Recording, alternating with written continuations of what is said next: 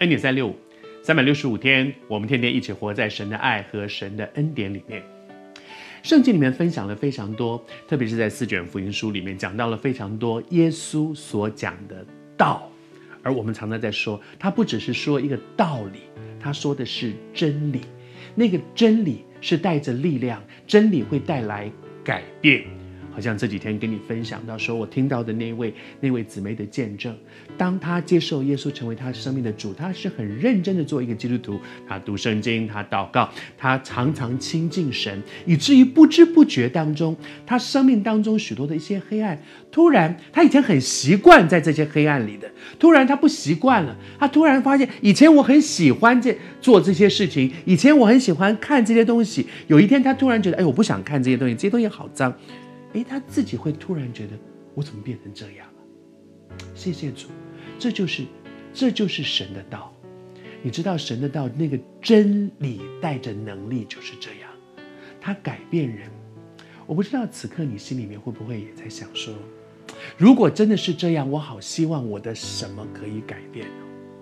我好希望，我我我可以去做一件我我明明知道这件事我该做，可是我一直做不到的事。有没有一些事情在你的生命当中是，如果可以的话，我好想要。我明知道这件事情不对，可是我一直在做，我很想改变。奉主的名祝福你，我们一起来经验他的道成为我们里面的改变的力量。而耶稣呢？耶稣在圣经当中给我们非常多的榜样。耶稣从来都不是讲一个道理，然后说你去做，你去做，你去做。耶稣所讲的道，他自己总是给一个榜样。我要跟你分享，在这一系列耶稣在啊、受难周礼拜一里面，他最后所讲的这些信息里面，他最后的一个榜样。他说：“他说我所讲的这些道啊，从来都不是凭着我自己，我爱讲什么讲什么。他说都是那位差我来的，就是天父。他说我是顺服在天父里面，他命令我，他告诉我说什么。”我就去说，他告诉我讲什么，我就去讲。耶稣给我们一个顺服的榜样。成为一个基督徒，我们常常讲顺服就蒙福。我们常常真的经验说，在我们的人生当中，我们读圣经，我们领受一篇信息，我们看恩典三六等等这些神的话在这里面。我们常常在讲说，我不能只是知道这些道理。哎，我觉得今天讲的这个东西很好。哎，这个东西真的今天讲的很有道理。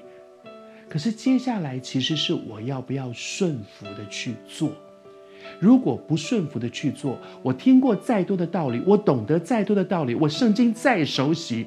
耶稣在四福音里面责备最多的那些人，就是法利赛人跟文士。为什么？因为这些人什么都知道，就是不去做。但是顺服。我知道了，我要去做。我想很多人也会觉得，那可是真的很难呢。耶稣给我们一个榜样，也就是跨出这一步，然后你会经验，顺服没有你想的那么难。